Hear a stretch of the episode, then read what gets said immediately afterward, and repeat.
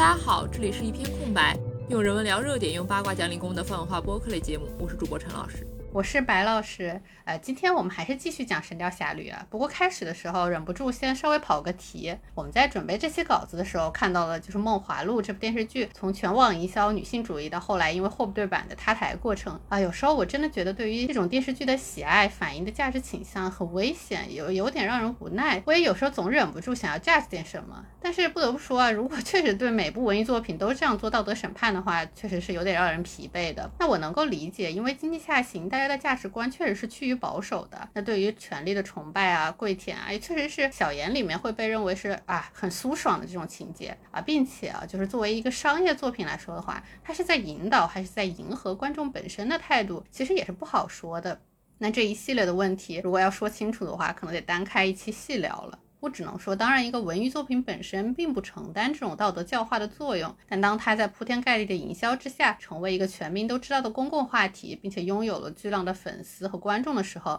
啊，不得不说，它就能够代表某种价值观取向了，主动或者被动的承担了一定的公共发声的责任。那现在来说，《梦华录》主要就是被两个批评的点嘛，一个是说它就像一个 power porn，跪舔权力，跪舔的太狠了。再一个就是说，它里面对女性贞洁有一些非常奇怪的强调，而这两点其实恰恰是《神雕侠侣》里面杨过和小龙女他们俩的爱情关系里面去打破和批判的。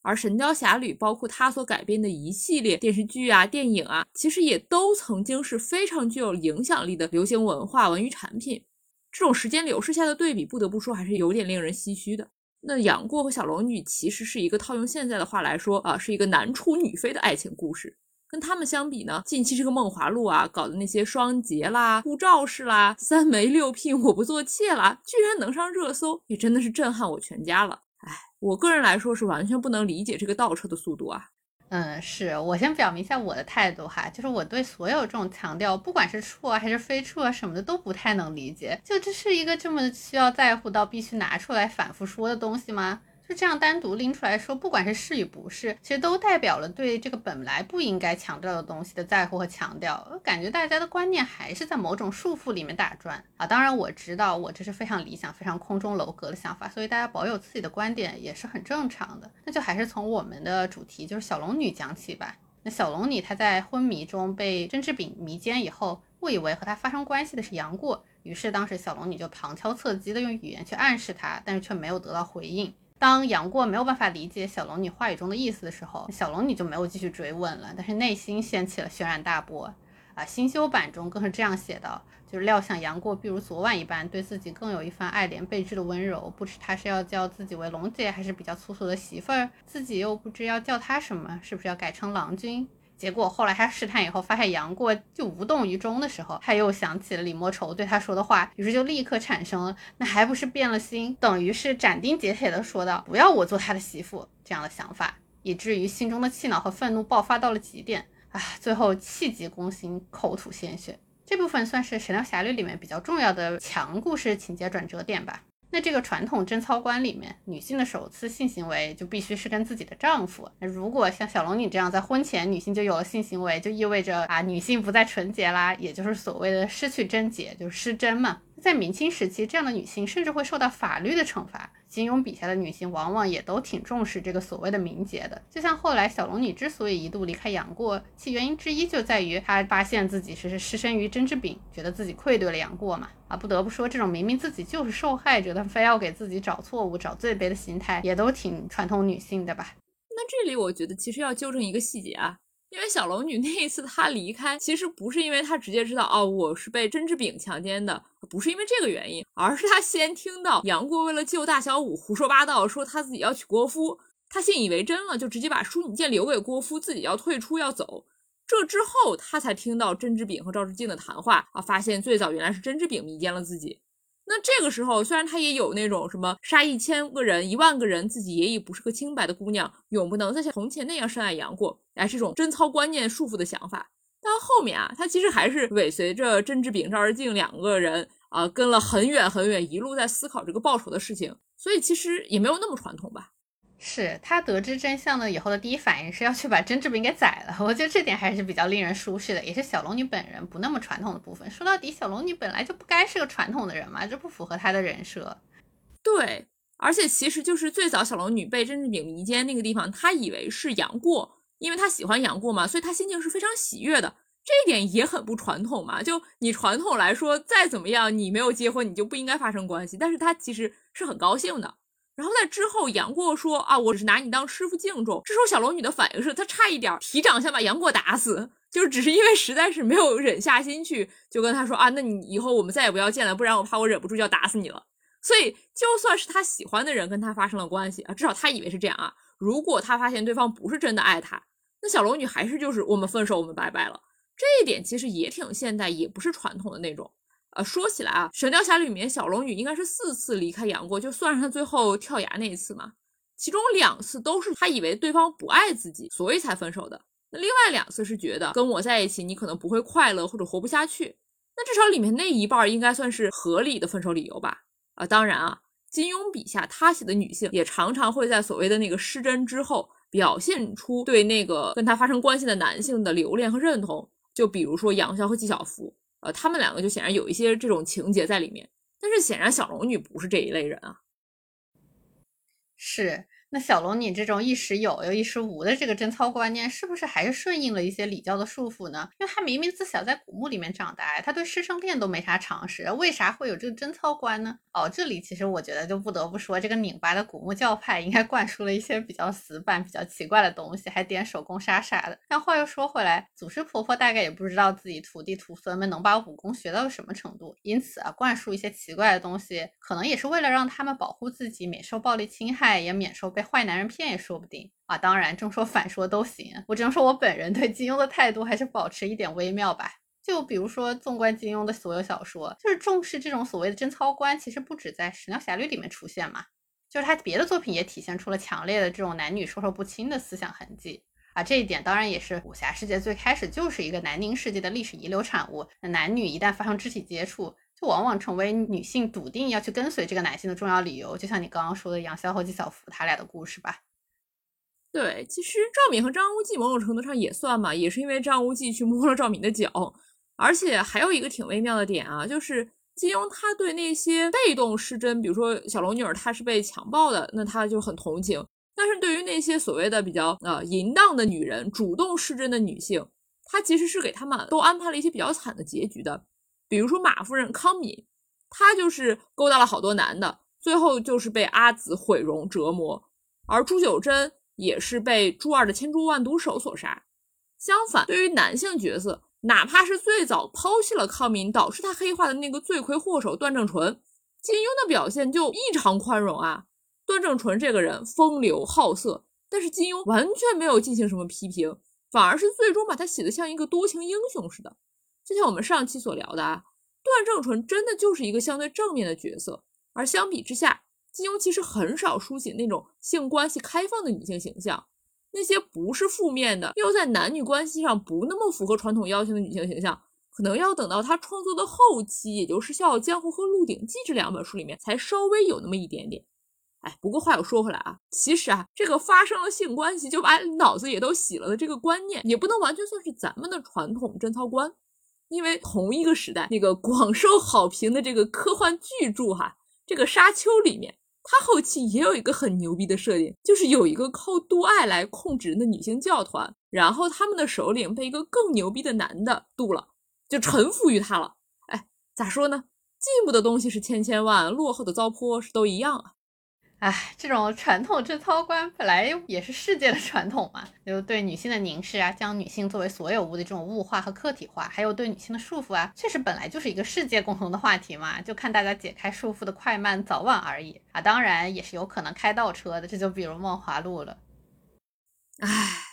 梦华录》真的是，它改编自关汉卿的杂剧《风月救风尘》，从上映开始，它走的就是一个女性主义的营销路线。包括也有那个柳岩把对方扔在水里的台词截图，哎，不得不说，我一开始真的上了当了，真的我就相信那是因为她是女编剧、女导演，所以想要表达一个女性友好的主题。哎，万万没想到后续发展竟是这个样子，打脸打得真痛啊！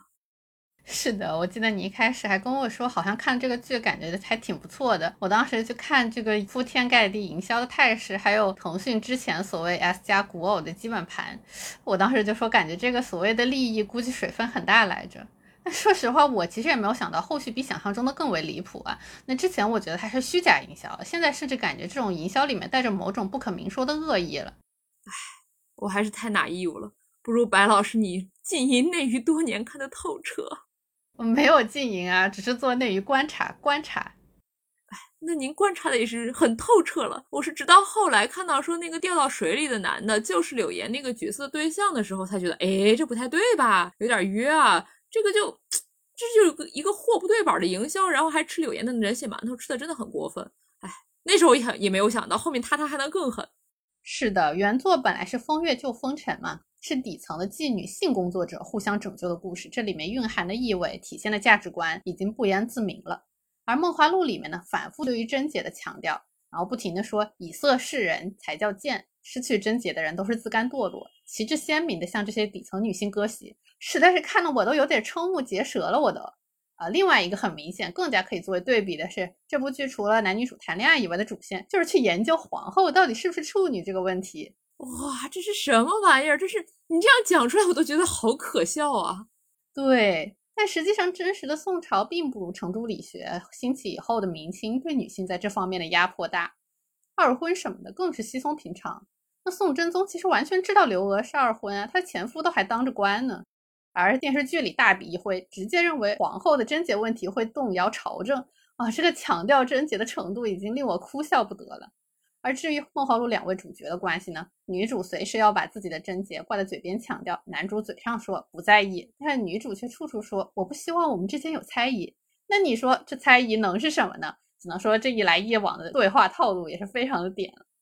另外还有一点很搞笑的设定是，女主心心念念要嫁进士，他的前夫隔三年一直落榜，不是进士。他一定要向男主强调，我和他三年是发乎情止乎礼的哦，我没有跟他睡过，我是清白的啊。这个问题换成现在的男主呢，啊，就完全没有问题了。那毕竟男主是高级公务员，又有一个好爹嘛。你看以上这几点所体现的这个剧的内在逻辑，特别自洽，有没有？毕竟贞洁真的是我最好的嫁妆嘛。那对比来说，你看小龙女这个所谓的贞洁问题，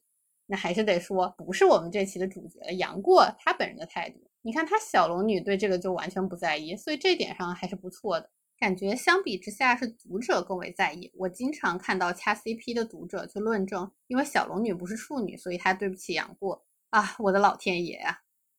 啊，当然话又说回来，就某种意义上还是说明，那女性的失贞，不管是主动还是被动，不管是不是被害者，在这套价值体系里，就是一个巨大的错误，需要仰赖男性的宽恕。而男性如果愿意宽恕，那就是一个巨大的优点。值得被夸赞，值得被感恩戴德，可以用来论证他是多么的真爱了。而说到底，这本来真的是个问题吗？哎，再讲下去真的就挺无奈了。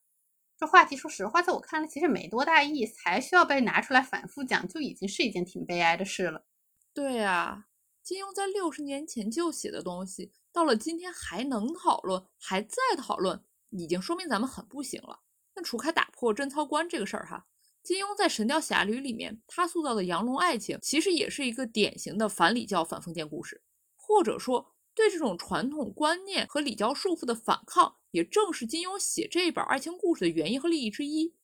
那实际上，反礼教本身就是爱情的意义之一嘛。琼瑶的小说里面，其实也处处都能找到表达这种意思的台词。他笔下的主人公也往往不在乎所谓的伦理道德啊、身份差距啊啥的。当然啊，兜兜转转，现在的琼瑶又变成了三观不正的傻逼恋爱脑，只能说其中反映的大家的观念变化也挺有意思的吧。一代人有一代人的抗争，哎，是的，其实和其他的琼瑶故事对自由恋爱的侧重点可能会略微有点不同的是啊，金庸在《神雕侠侣》里面，他赞美爱情反礼教的重点，其实是他讲的是一个生恋故事，也就是传统的伦理道德里面绝对不允许的一个乱伦故事。但不管是小龙女还是杨过，其实他们对这个所谓的伦理纲常都是非常无所谓的。也就是说，真心相爱的人是超越这种所谓的世俗观念、礼法束缚的。而正常来说，就是主流其他人会怎么看，其实是从郭靖和黄蓉他俩的态度里面能够看出来。因为其实黄蓉一开始啊，她想到自己的遭遇，其实还是支持杨过小龙女的。但是郭靖这种啊，就是老古板，对不对？儒家大侠，他是不能接受师徒恋爱。原文是这么说的。说黄蓉一怔，想起自己年幼之时，父亲不肯许婚郭靖，江南七怪又骂自己为小妖女，只经过重重波折，才得与郭靖结为冤侣。眼前杨过与小龙女真心相爱，何以自己却来出力阻挡？但他二人师徒名分既定，若有男女之私，大乖伦常，有何脸面以对天下英雄？当下叹了口气，说道：“妹子，世间有很多事情你是不懂的。要是你与过儿结成夫妻，别人要一辈子瞧你不起。”小龙女微笑道：“别人瞧我不起，那打什么紧？”黄蓉又是一怔，只觉他这句话与自己父亲倒气味相投。当真有我行我素，是天下人皆如无物之慨。想到此处，不禁点了点头，心想：似他这般超群拔类的人物，原不能居于世俗之间。但转念又想起丈夫对杨过爱护之深、关护之切，不论他是否会做自己女婿，总盼他品德完美。这里郭靖、黄蓉所说的品德完美，其实就是指杨过如果跟小龙女在一起，他俩就是师徒乱伦，就是道德有亏，就会被全天下人看不起。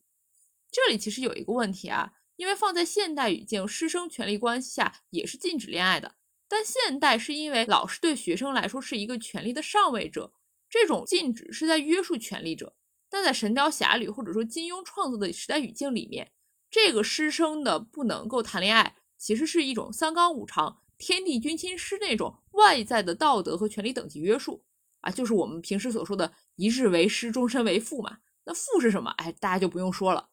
那所以那个时候，杨过和小龙女他们俩的恋爱关系，可能放到现在类比于一种性少数之间的爱情会比较合适，就是那种不伤害他人，但是就是会被歧视吐唾沫那种少数群体嘛。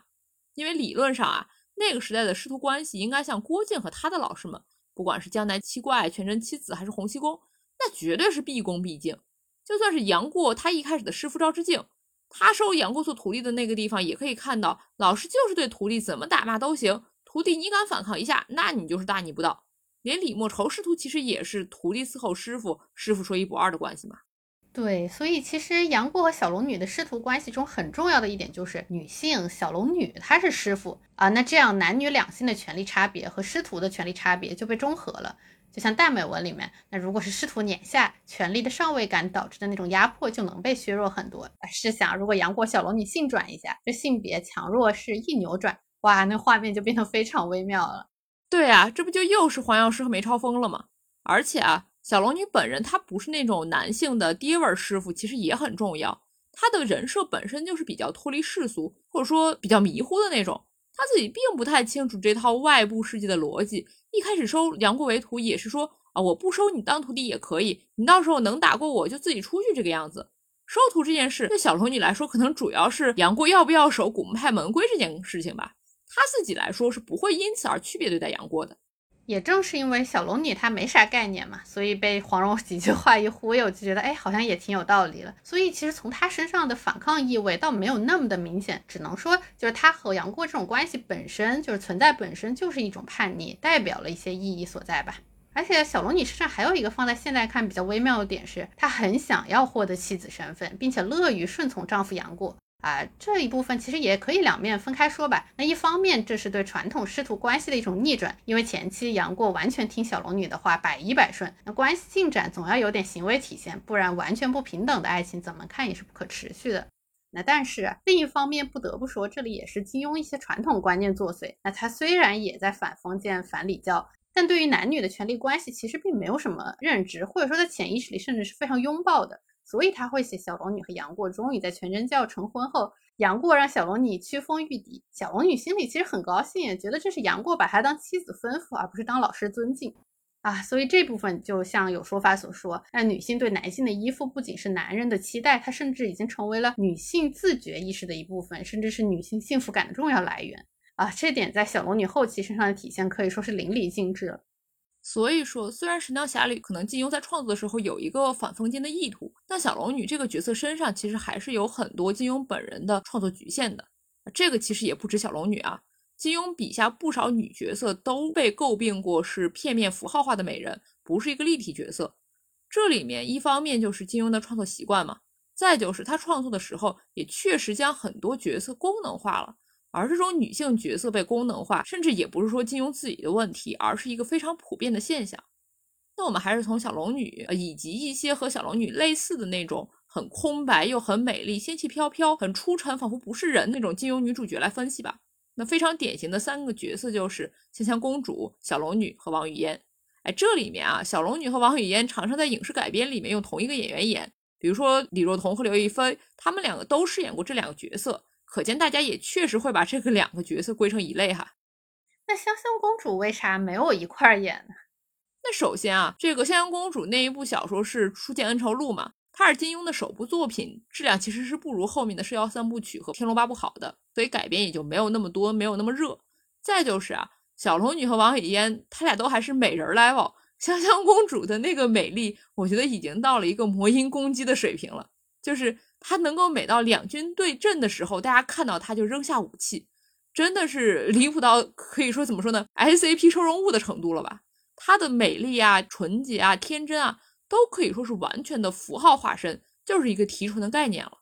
是，那这种女性作为一个符号去书写，那实际上也是女性作为第二性被长久他者化的一种体现吧？那这种书写当然也不分中外。那比如《了不起的盖茨比》里面，女主黛西其实就是美国梦的化身嘛？是的，在金庸小说里面，这种完全脱离世俗的女性形象，也更多是某种概念的具象化。就像香香公主，她就是一个和平、平等以及汉族以外少数民族的纯洁象征。哎，这个地方其实还有一个啊。就是金庸在《初见恩仇录》里面实写了中原儒家汉文化里面那些角色、那些人物的世俗啊、龌龊啊，又夸大了少数民族他们的纯真自然。一方面，他有金庸对曾经泛滥中国的那种狭隘的民族主义的拨乱反正；同时，其实也有一种他作为汉族、作为主体民族，类似于那种男女两性的主体对他者的想象和凝视在其中。而且还有一个有趣的点是啊。香香公主她的那个美貌攻击，主要适用对象是男性。书中的女性角色其实是更把她当一个人，而不是一个美丽的符号象征看的。甚至书里的女角色会看不惯香香公主，为他的姐姐霍青桐打抱不平。这里我不知道是不是金庸的有意刻画，还是他的一种下意识书写，但确实男性对女性的异化和无知，就是比女性自身更甚嘛。说到底，男的哪怕是把女人当仙女，那还是不当人嘛。是，那我觉得金庸他没有很明确的意识到这一点，但是他写的是透露出来了。嗯，从他自己塑造的男女形象可以看到，与极端化不接地气的这些女性形象相比，她的男性形象其实要真实立体很多啊，好人坏人都更真实更丰富啊。男性作者对于男性角色的想象啊，确实是人，而对女性角色的想象就变成了女人，甚至是某种神秘的存在。对，金庸小说里面有两类比较令人印象深刻的女性角色吧。一类就是那种爱的赤诚无瑕的仙女，比如说是香香公主啊、小龙女儿，她们这些。那另外一类就是那种在爱中受挫之后就开始黑化的疯狂的毒妇，像是梅超风啊、李莫愁啊、康敏啊。其实这种仙女与毒妇的二分，也就是《阁楼上的疯女人》一书中所提到过的女性作为他者，在男性为主的文艺创作中的两类原型：要么你是象征着光明、和平、纯洁、自然这样的天使。要么你就是不可理喻、行为无常、满怀恶意的魔鬼，但是总之都不是人。对，其实也能看出来吧，就男性作者对女性的理解总是带有一些极端化，在女性读者看就有一些莫名其妙的一些切面吧。可以说他们可能从未真正的平视一个女性，因此也很难像他们写男性角色那样得心应手、立体丰富。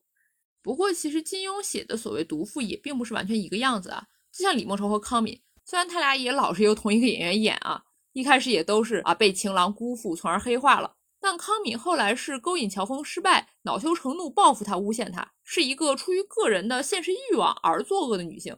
李莫愁则是像我们上期所分析的那样，后期来说，她实际上已经对自己获得真正的感情关系不抱希望了，所以才会为了解情花之毒而跟公孙止虚与委蛇那样子，其实是一个比较悲剧的女性了。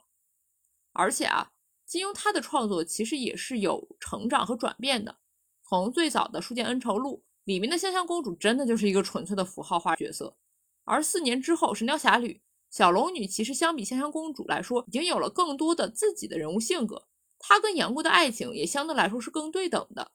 对比小龙女和香香公主，小龙女她作为一个孤舍仙子，她的美其实没有香香公主那种魔幻效果啊，而是她自身清冷内心和她道家内核的外在体现。她的人物性格虽然也有那种不通世事、比较天真的一面，但绝对不是那种傻白甜。他被人骗了也会那样千里追凶嘛？他最后还单挑全真教，可以说是想到啥就做啥的一个率性典范吧。啊，毕竟也是在绝情谷底十六年都能自己建房子的，啊，《神雕侠侣》李子柒是吧？对啊，所以说就跟把那个美貌和能力拆分了的香香公主和霍青桐姐妹俩不一样。我觉得小龙女其实是美丽和实力都很强的。所以说，虽然有人说她很空白，但那个其实是她练的玉女心经的效果嘛，就是一个不动情绪的冰山美人，只是为了自己所爱而牵动情绪，这个人设就真的很好磕嘛。但说实话，对于小龙女的外貌描写，确实还是挺传统、挺窠臼的。那这一点感觉不完全是他作者观念上的问题吧，也算是一种写作上的老套路。那小龙女和杨过在襄阳英雄大会上重逢，呃，彼时的小龙女初一登场就吸引了在场所有人的目光，众人甚至都将比武决定武林盟主这样的重要事件都暂时忘却了。由此可见，小龙女容貌的美丽啊，魅力之大。那当时是说，就是堂上群雄本来一齐注目朱子柳与霍都二人。那白衣少女一来，众人不由自主都向她望去。世人常以“美若天仙”四字形容女子之美，但天仙究竟如何美法，谁也不知。此时一见那少女，个人心头都情不自禁涌出“美若天仙”四个字来。你觉得这个很夸张是不是？讲道理，这个已经算是好一点点的版本了。哎，美女出场毕竟，看一眼也不过分哈。那香香公主，她可是让敌军都放下武器的一个存在。那香香公主的原文是说。清军官兵数万对眼光凝望着那少女出神，每个人的心忽然都剧烈跳动起来。不论军官士兵，都沉醉在这绝世丽容的光照之下。清军数万人马剑拔弩张，本来血战一触即发，忽然之间便似中邪一般，人人都呆住了。只听得当啷一声，一名清兵手中长矛掉在地下，接着当啷连声，无数长矛都掉下地来。哎，所以说啊。小龙女那个真的不算啥了。那再往后呢？另外一个也是被说木头美人，就是用同一个演员演的，也就是之后四年金庸写的《天龙八部》里面的王语嫣。那写王语嫣的时候，其实基本就没有这种夸张的写法了。而且啊，王语嫣她看似也是这种极美的仙女，但她其实不像香香公主、小龙女那么超凡脱俗，她其实是有自己在尘世间的欲望啊、追求啊。追求就是表哥是吗？对呀，哎，你别看不起这个追求啊，就是王语嫣和她的表哥慕容复的关系里面，其实慕容复是那个比较被动、犹疑不定的，毕竟他要呃一心复国嘛。那王语嫣来说，他对于追慕容复这件事情真的是非常上心啊。你想想，他一开始可是为了追慕容复自学成才，成了一个武林百事通，而且王语嫣的结局，不论是旧版的认清了渣男，跟段誉好了。还是新版的啊，他就认定表哥一个，咬定青山了。那他实际上还是很有主观能动性的。也正是因为如此，他才是一个人，而不是那个洞里的玉像嘛。哎，其实啊，《天龙八部》里面那尊玉像，其实才是过去很多很多文艺作品中的女性化身。她很美丽，但是也很没有能动性，她就根本不能动。同时，她还被各种男性附会上去，各种有的没的，成为了一个完全的概念化身。这么一说，确实哦，呃，但怎么说呢？就写美女这件事本身，可能就有一点问题吧。尤其是男性作者特别喜欢写女性的外貌嘛，其实也算是写他们自己的性幻想和审美期望吧。那在这个时候，女性角色就普遍成了男性作者的欲望抒发和男性读者的凝视对象。而这种凝视普遍化、合理化的情况下，那男的就不光看了，还会觉得你就是给我看的，你就是给我服务的。哎，你看这爹味是不是一下要上来了？他们就会评头论足嘛，指手画脚。那这种对女性进行管束、施加影响的权利，不仅在男性里普遍存在，甚至也会被很多女性所接受和内化，不断用男性的眼光去自我审视嘛。哎，你这就让我想到《三体》的英文版里面，它实际上是删掉了很多类似于啊这个漂亮的女科学家啊啊她一双什么大眼睛啊这种说女人漂亮的形容词儿。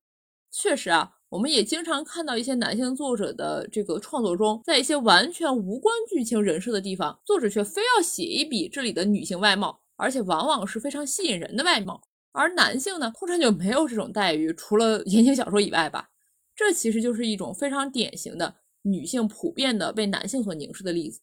呃，那在女性作者的创作里面呢，就会有一些反对这种凝视或者说是反向凝视的尝试啊，比如之前其实看过一个王语嫣的同人叫《万里何愁南共北》，是现代背景的故事，从女性角度挖掘分析了王语嫣的思想和她的人生，那和金庸的原作就可以说是截然不同的了。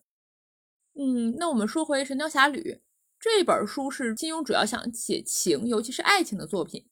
但其实，在金庸后面的创作里面，他对爱情是没有像《神雕侠侣》那样抬得那么高的。比如说《笑傲江湖》，他最后的结局，虽然令狐冲已经跟任盈盈成为了一对眷侣，但令狐冲还是会觉得盈盈的爱情或者说是恩情，其实对他那个自由自我的一个束缚。呃，那我觉得其实金庸的这个创作就确实有他自己的心理体现了。就后期他已经放下爱情这个东西，感觉已经不相信真爱了。因为看到说金庸年轻时曾苦恋夏梦，那是一个公开的事实。哎，当时就是说，哎，西施怎样美丽，谁也没见过。我想她应该像夏梦才名不虚传啊。宁匡也曾指出，啊，金庸的小说作品中部分女性形象应该有借鉴夏梦的部分。不过怎么说呢？夏梦几乎是香港大多数的男性在那个时候的梦中情人。那金庸会在他身上寄托自己的憧憬，可能也挺正常的吧？啊，毕竟说是苦恋，也不耽误他自己后面有三段婚姻，并且前两段都因为感情问题不太幸福嘛。那金庸本人也曾经直言不讳地说：“我自己的爱情生活不是很圆满的，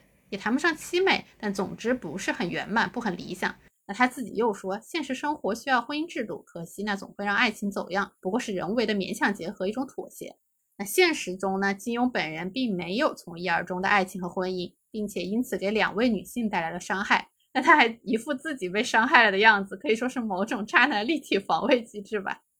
但无疑，他那个时候对婚姻和爱情是充满了某种幻想和执念的，可能也是自己做不到的，总总在骚动吧，自己没法从一而终，就只能在作品里安排自己的角色了。在他看来，爱情是维持婚姻关系的根本力量。但是呢，爱情又是具备排他性的。因此啊，金庸大多数的小说都抛弃了传统的妻妾制度，并且给予了主人公较为圆满的一 v 一的爱情结局。那不光是杨过和小龙女，其实还有很多其他作品里主角也都是吧。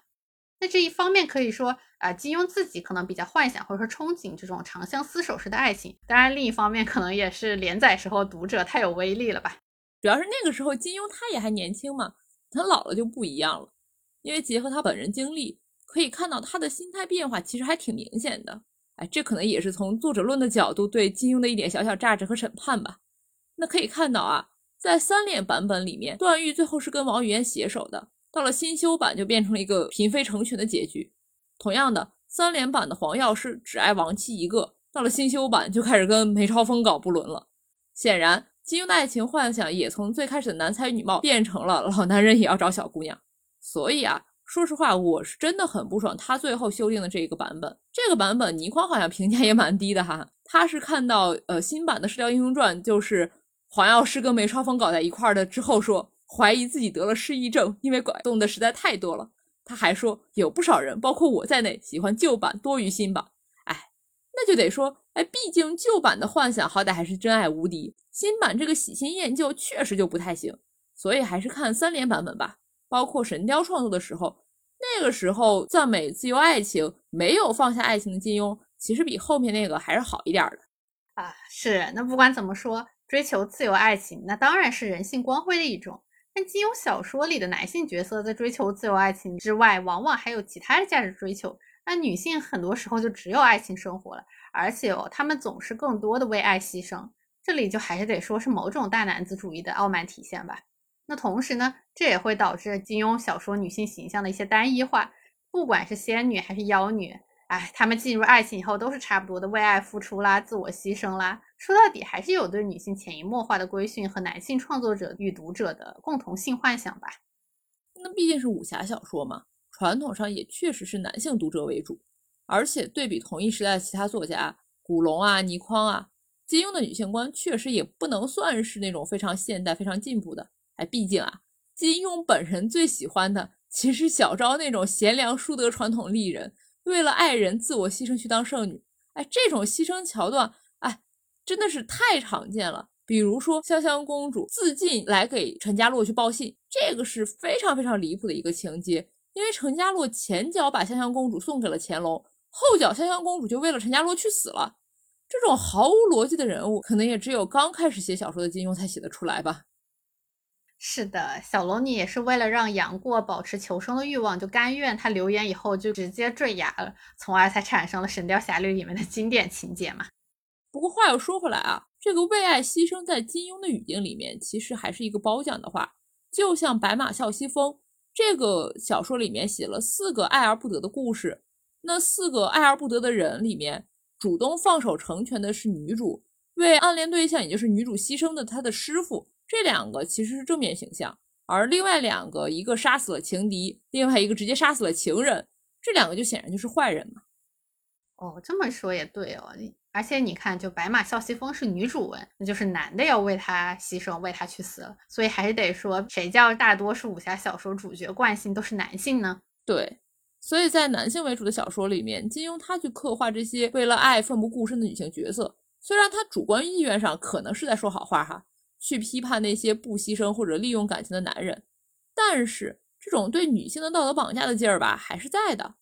虽然杨过可能说是在他这个爱情为主线的《神雕侠侣》里面，确实他也主要是在谈恋爱，没有多少的家国情怀啊。因为也确实家国情怀这个事儿，在金庸后续创作里面也是渐渐去没了的。到了《鹿鼎记》里面，哪还有什么侠之大者啊？但是就算是这样的杨过，在《神雕侠侣》里面也是后面成为神雕大侠嘛。况且啊，其他的男主。就再也没有这种把爱情放在主线的人设了，而是经常说男主有一个剧情主线，然后一群女性就出现在他身边，跟他发生了一些感情纠葛。啊，这个套路其实直到现在的男频小说也是一模一样的。当然啊，金庸那个时候的武侠小说还是在报纸上连载，那确实读者就是男性为主，男性作为武侠小说的主角也是一个非常正常的惯性思路。那像《白马啸西风》和《岳女剑》这两个是短一些的小说，才轮到女主角嘛。那这里面也确实比男主人公会稍微好那么一点点，但也是绝大部分的金庸小说就是传统的一男多女的男主文。对，就正如严家言先生也曾指出啊，就是说一个男主人公四周总有那么多女性在围着他转，这类现象在他作品里又出现的那么多那么集中，我以为还是说明一点问题，即金庸小说积淀着千百年来以男子为中心、女性处于依附地位的文化意识，虽然作者自己也许都并没有明确意识到。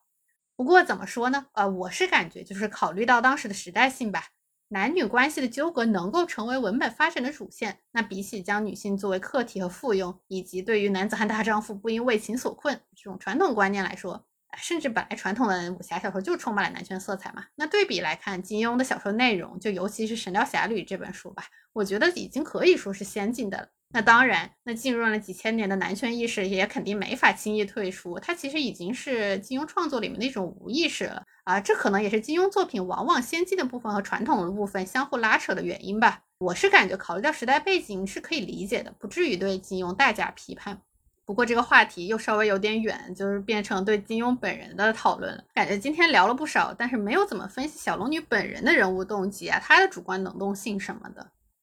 这个其实是因为小龙女她的主观能动性就是不在乎世俗，只追求自由恋爱啊，就是不在意传统观念，非要为爱牺牲啊，就是她想要自己爱的人幸福快乐啊。那你要批判这个的话，这就很难讲了嘛。是的。